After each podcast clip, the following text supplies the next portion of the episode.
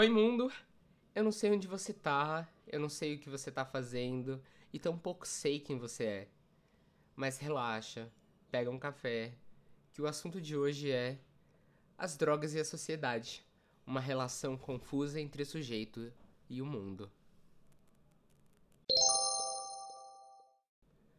Bom, quando a gente fala de drogas numa questão social, a gente sempre fala de uma questão de castração, de limite no real, de leis. Porque no século XXI nós somos organizados com o assunto de drogas, muitas vezes, ou principalmente a partir das leis. Nós nos organizamos a partir daquilo que é lícito e é ilícito. Drogas que fazem tão mal quanto outras ilícitas, como cigarro ou álcool, podem ser vendidas e são consumidas por um grande público e não há um peso moral. E existem drogas ilícitas, como a maconha ou a cocaína, que também é consumida por um grande público, mas que ela não detém esse peso moral, não detém essa carga negativa. Essa questão da moralidade, essa questão que é, pois senão, o olhar do outro que reprime o sujeito e que regula a sociedade a partir das leis, ela é ponto-chave para entender a escolha dos objetos, ou seja, a escolha da droga pelo sujeito. Porque existe uma questão entre se viciar em videogame, se viciar em Instagram, se viciar em álcool, se viciar em cocaína, se viciar em compras. Todas elas vão ser vistas pela sociedade como um problema mas cada uma delas vai ter um peso diferente dentro da sociedade. Cada uma delas vai ser entendida a partir de um lugar que é um lugar estranho, é um lugar diferenciado. Algumas são vistas como marginalização, são vistas como algo que precisa desse tratamento, que precisa dessa intervenção, que precisa dessa punição. E tem outras que são vistas como uma doença, tem outras que não são vistas como algo necessário de tratamento, porque é um sintoma tão social, é um sintoma tão difundido que sabe-se que ali existe algo, mas esse algo deixa de ser um pouco questionável.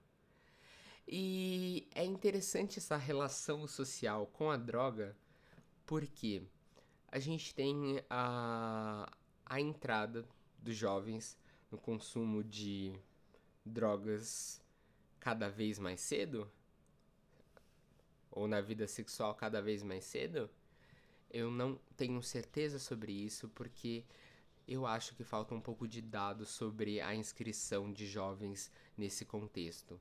Se a gente pegar, por exemplo, que antigamente garotos eram levados em bordéis pelos pais muito cedo para perder a virgindade com prostitutas, se torna um pouco espúrio pensar que hoje é mal visto jovens que estão fazendo sexo, sendo que era algo que já acontecia e que antes era tutelado por esses pais.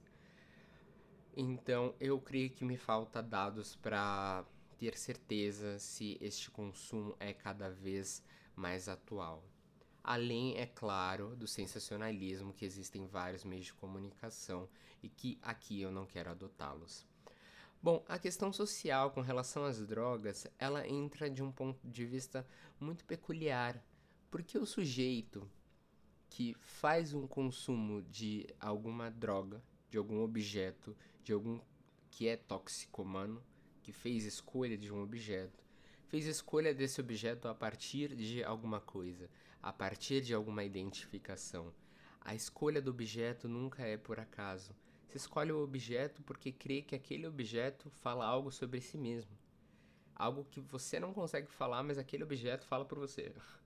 Então, seja o consumo desenfreado na forma de compra, seja o, o consumo alimentício na forma de um, se fazer comer, se fazer encher, seja o consumo da erva que lhe tira do jogo, seja o consumo da cocaína que lhe dá a sensação de aceleração e poder completo, é a ausência de castração, seja o LSD que lhe tira justamente da questão da realidade e permite essa coisa quase transcendental. A escolha do objeto sempre tem a ver com o sujeito, com aquilo que ele deseja, como ele se relaciona com o vazio. Vazio na forma de comprar e ser algo que está fora do corpo, mas abarrotar a casa, ser algo no sentido de entupir o corpo, deixar o corpo extremamente cheio e não poder lidar com o vazio, com essa fome que ora deixa de ser uma fome. Seja o vazio na concepção de de incapacidade, de castração, de limite do sujeito, que aparece como resposta uma cocaína que acelera o sujeito. Ou seja, o vazio de justamente não querer estar aqui, como é a ideia da, do LSD, que é justamente ir para um outro espaço, cortar completamente a relação com aqui. E é super interessante a gente pensar que, por exemplo, uh, em raves se tem o consumo de alucinógenos e são um aglomerado de pessoas. E não exatamente um grupo, porque elas estão ali mais ou menos juntas no corpo, mas cada uma está fazendo a sua própria viagem a partir da droga que ela escolheu, alucinógena.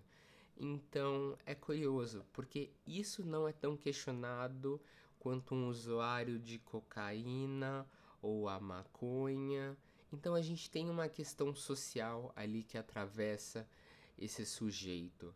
A gente tem uma lei que é uma lei que não versa o desejo do sujeito, é uma lei que criminaliza, é uma lei que é totalmente arbitrária em vários sentidos, porque por um lado existem os sujeitos que serão severamente punidos e tirados da sociedade de uma maneira horrível, sendo que eles estavam consumindo algo para serem tirados, mesmo que minimamente, da sociedade. Então a sociedade vai bem no real e prende essas pessoas. Enquanto tem outras pessoas que estão fixadas em outros objetos, que estão fazendo tão mal para elas quanto as pessoas que estão com cocaína ou maconha, e essas pessoas elas estão tranquilas diante da lei. A lei é um regulador da sociedade. A lei importa. Eu tenho um vídeo no, no meu canal sobre isso. A lei tem uma relevância muito grande, mas a lei também é incrivelmente moralista.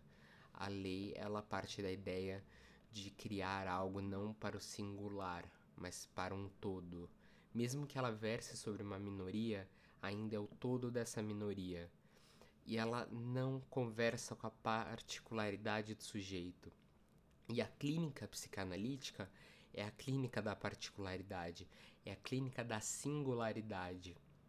Quando a gente fala de drogas, quando a gente fala de toxicomanias, quando a gente fala dessa fixação que pode ser mórbida, no sentido de consumir, consumir, consumir, consumir, consumir, seja para sair ou seja para se entupir, a gente não leva em consideração se isso é certo ou errado, como versa a lei.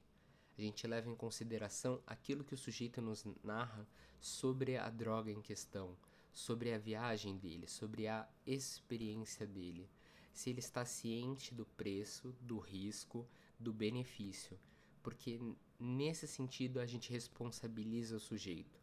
A gente coloca ele num lugar de decisão, não no lugar mais de estar à mercê do mundo, mas de poder fazer a decisão, mesmo em assuntos como da toxicomania, mesmo que seja estourar o cartão, mesmo que seja comer comidas que fazem super mal, até, até explodir, mesmo que seja vício em videogame, mesmo que seja vício em Instagram, mesmo que seja vício em maconha, crack, cocaína, a gente busca esse referencial, esse dar um norte no sentido do sujeito ser responsável por suas atitudes, poder se estruturar na realidade, poder se estruturar naquilo que ele tem, naquilo que é possível, seja o que for, e poder lidar com a falta, com o sofrimento, que é tão constituinte dos seres humanos, mas que a gente está sempre, sempre tentando escapar disso.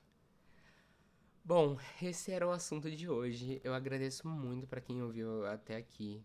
Se inscreve na plataforma que você está ouvindo, que ajuda bastante compartilha, não deixe de dar uma olhada no meu canal.